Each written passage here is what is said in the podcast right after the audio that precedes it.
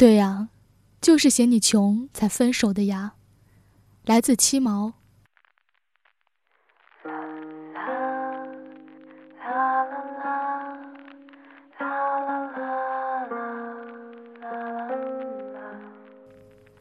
饿啊！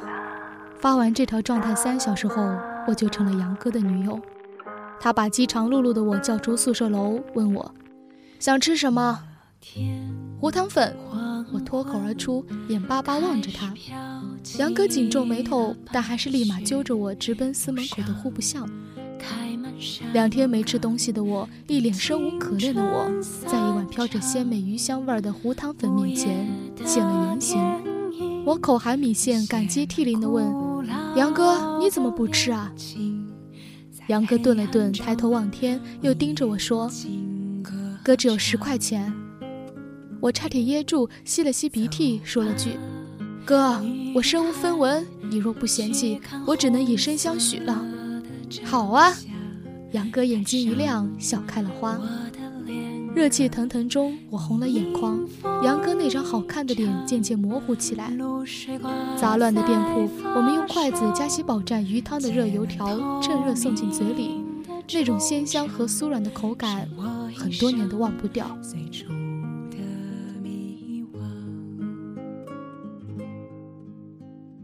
二零一零年四月，我们大三，读大学的第三个年头。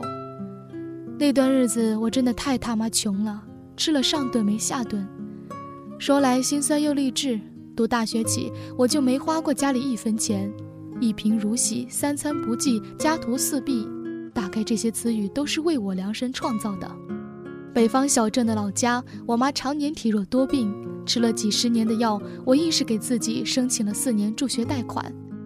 周末也不闲着，风风火火到处找兼职，发传单、摆地摊、做家教、当服务员，比我们校长还忙。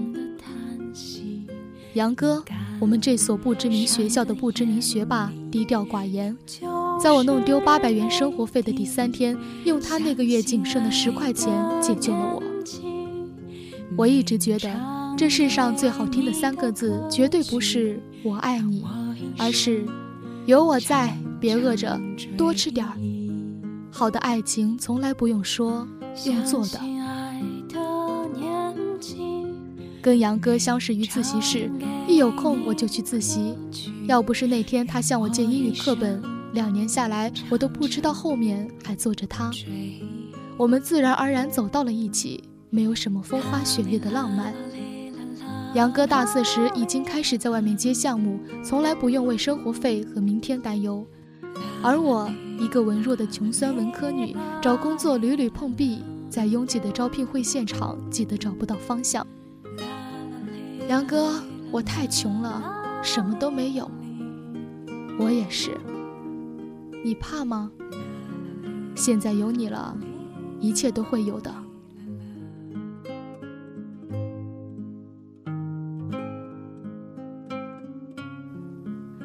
二零一一年六月，拍完毕业照的第二天，我就跟杨哥坐着十二个小时的火车硬座，风尘仆仆从武汉奔向魔都。杨哥不顾父母反对，毕业来上海，打算跟着学长一起创业。正好我也有个面试。上海每天都有人来，也有人走。从上海火车站出来，杨哥提着一大包行李走在我前面，周围霓虹闪耀。夜上海迎来了一千万外地人中最普通的两个。小七，你快点啊！杨哥转身，眼带笑意向我招手。好，我来了。我提着行李箱，加快了脚步。车水马龙的喧嚣，抵不过此刻的有你真好。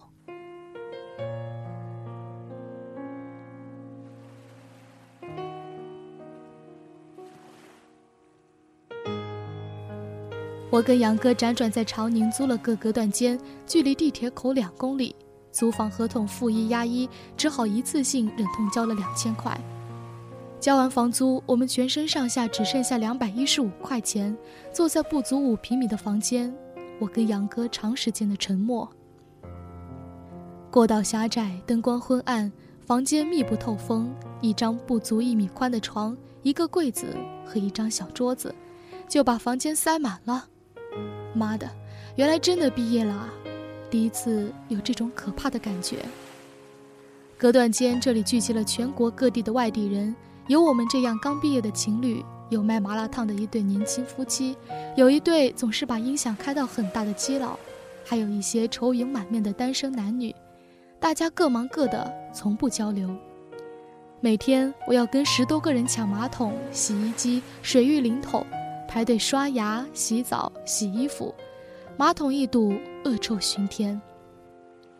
糟糕的隔音最让我崩溃，隔壁连咳嗽下翻个身都能听得一清二楚。那些日子，我每晚都在杨哥的轻鼾声中，听着隔壁情侣的嬉笑怒骂，失眠到深夜，对着黑暗的墙。漫谈着微不足道的理想。早上，杨哥起床拉肚子，蹲在里面二十多分钟。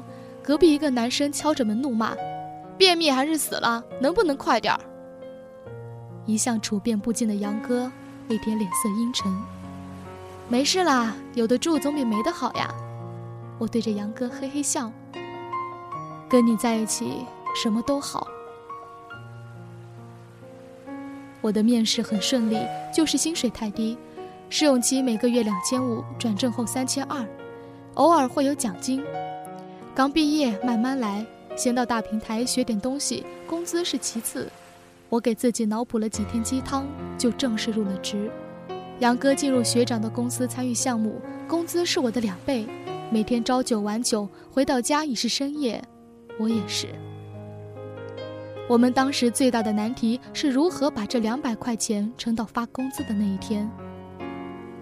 十几块钱的外卖肯定是吃不起了，还好天无绝人之路，隔壁男生扔给我们一个小电饭锅，拍拍屁股回老家了。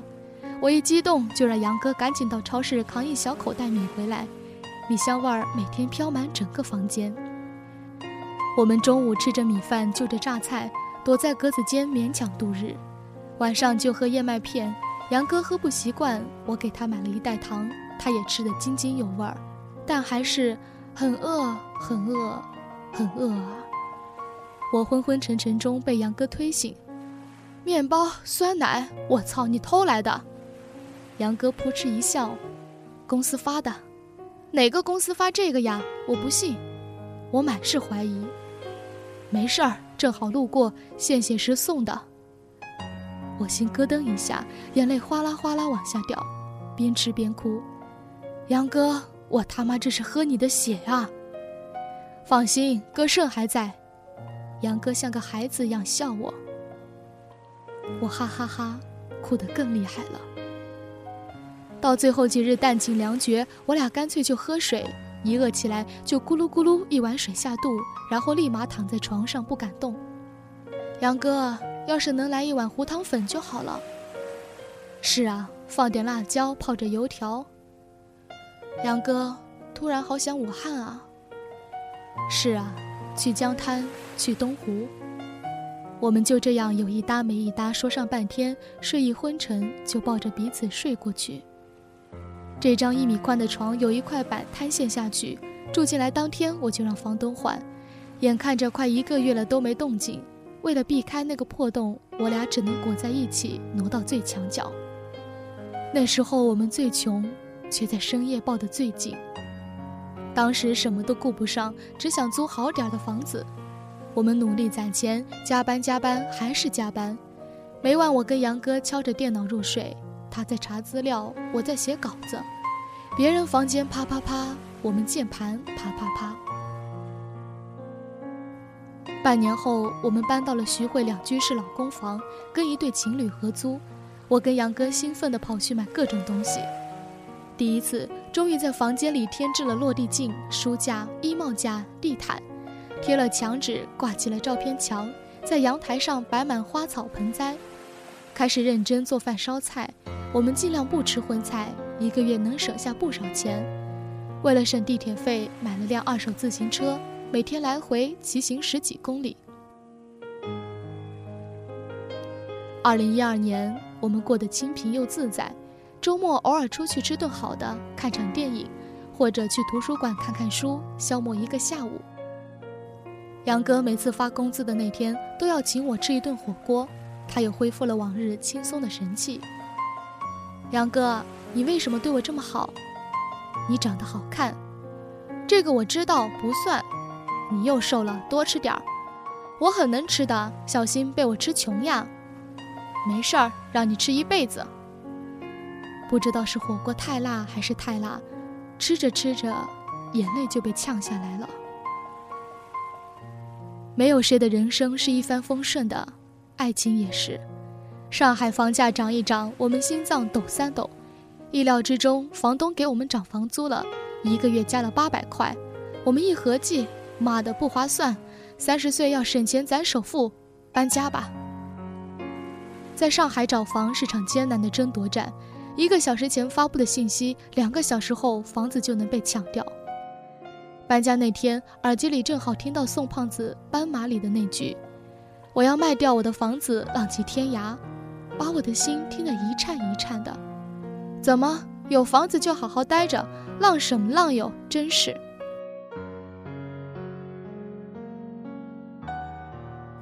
二零一三年股市市场一段时间连续涨停，我们身边同事都在炒股，杨哥也开始琢磨投点钱进去。他把这两年攒下的几万块全部放进去。我对股票不懂，劝他还是见好就收。他一脸兴奋，现在一周就能赚到大半年房租了。我也没法，只能由着他。接下来大盘跌得我跟杨哥大眼瞪小眼，四眼泪汪汪。完了，没想到此后事情更糟。杨哥已经三个月没有工资了。那几年多少创业公司崛起，就有多少多少倍的创业公司倒下。他那段时间常常通宵加班，回来倒头就睡。看他这个样子，我每天战战兢兢。我告诉自己。要振作啊！老子可不能倒下，不能没了经济来源。杨哥养我一场，现在我要好好养他。我白天在公司上班，晚上回来接软文、写小说到凌晨两三点，每天眼睛肿成熊样。虽然稿费很低，但总比没有好。我心想，写完这几篇稿子，这周饭钱就有着落了。写啊写啊写啊。杨哥那时很有挫败感，终日闷闷不乐。本以为靠着我能挺过一段时间，可我脑袋一热，就他妈把工作丢了。我的新领导在繁琐的办公室里对我动手动脚的那一刻，我终于爆发了。操！为了五千不到的月薪，我干嘛在这种贱人手下糟蹋自己？老子不干了！领导怒吼：“滚，赶紧滚！”上了回家的地铁，我就后悔了。加上连续一个月来无休止熬夜和无规律饮食，肚子突然疼痛难耐，直冒冷汗。晚高峰的地铁挤满了人，我扶着把手不敢坐下。这个连蹲着都要被拍照的上海，我直接一屁股坐在地上，大概会红遍全中国吧。迷迷糊糊摸到家里，躺到床上就睡着了。来上海这两年，我第一次觉得累。等我醒来，被杨哥的臂膀包围着。他拥着我，昏暗的灯光照在他憔悴的脸上，空气让人心安温暖。杨哥，我们来上海是为什么？生活。你累吗？累，但没法。一个月后，我们各自找到工作。杨哥在杨浦，我在闵行，相距三十公里的我们只得分开住。灯火辉煌的地铁口。杨哥在前面拎着行李箱，跟初来上海在火车站时不同，他的身子消瘦了很多，背影更加落寂。我提着行李袋的手在发抖，太沉了，太沉了。满是名车豪宅的灯红酒绿里，我们拎着大袋子，失魂落魄，像个逃荒而来的流民，跟这个城市格格不入。本来我们也没融入进去。我突然心慌起来。没有安全感，人的心理防线可以在一瞬间就能崩溃瓦解。上海很大，我们很小，我们走得很慢。这次杨哥没有让我快点。两年了，我们还是我们，也不再是我们。工作日我们各忙各的，周末就待在一起。有时周末加班，我们半个月甚至一个月见上一次。我开始习惯一个人的生活，学生时代的独来独往的日子又回来了。没日没夜加班的我，终于在新公司得到赏识，开始升职加薪。不知道是真的忙，还是为了忙而忙，我们的话越来越少。只是杨哥会主动给我电话，让我多吃点，早点睡。还有，钱够用吗？我吃着加班的便当，嘴里满是“嗯嗯嗯”，都好。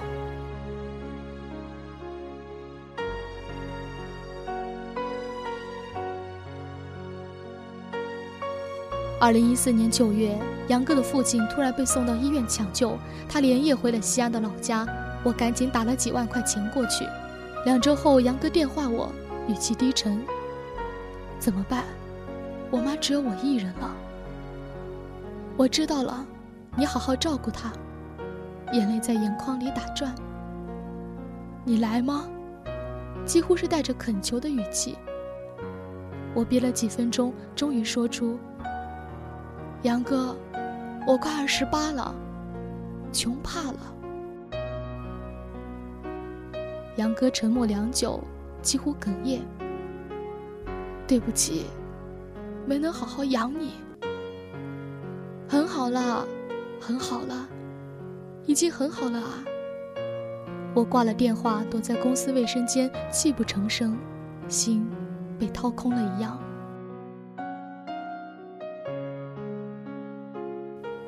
杨哥走了，回老家了，再也不回来了。我去给杨哥退房，他的房间东西不多。我们来上海第一个月开始用的电饭锅，每天靠着它煮着米饭，配着榨菜。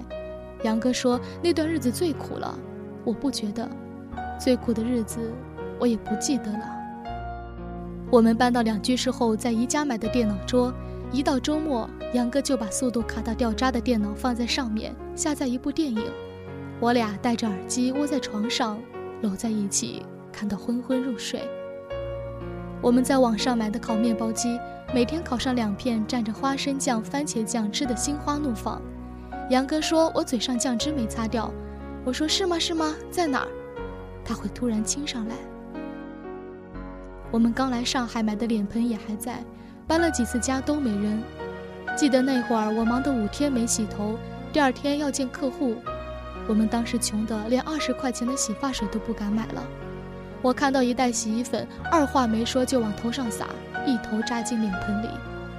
杨哥那晚在门外坐了一宿。我们用过的东西都还在，只是我们早已不在了。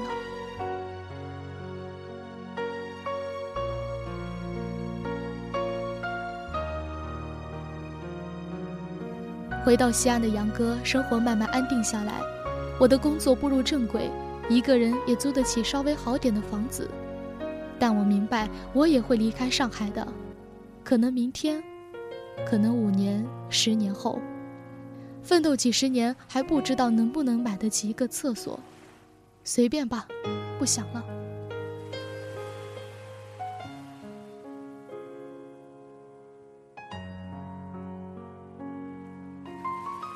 二零一六年初，杨哥的室友老张跟我说：“杨哥要结婚了。”我听到这个消息，不知道说什么好，关掉手机，挤进了人来人往的地铁，脑袋里想的全是昨晚还没通过的策划案。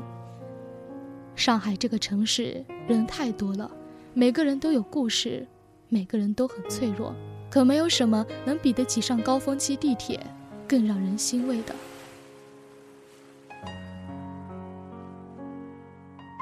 我妈常跟我念叨：“你也老大不小了，该回来找个人结婚了。”我说：“好呀好呀，明年春节就带回去。胡歌还是霍建华，您先决定好。”说着说着，眼泪哗哗。年纪大了，泪点也变低了。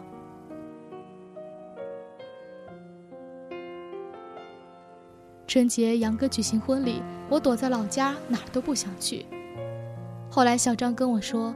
结婚那天，杨哥喝得烂醉，哭着闹着要到上海吃胡汤粉。你说上海怎么会有胡汤粉呢？是啊，上海没有胡汤粉。武汉有，我们大三那年的武汉有。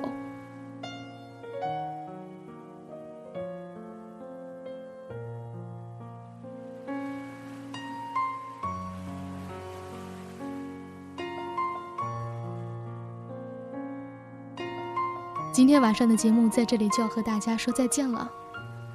如果你有好的文稿或者是歌单分享，可以在新浪微博上找到。我是锦衣，晚安。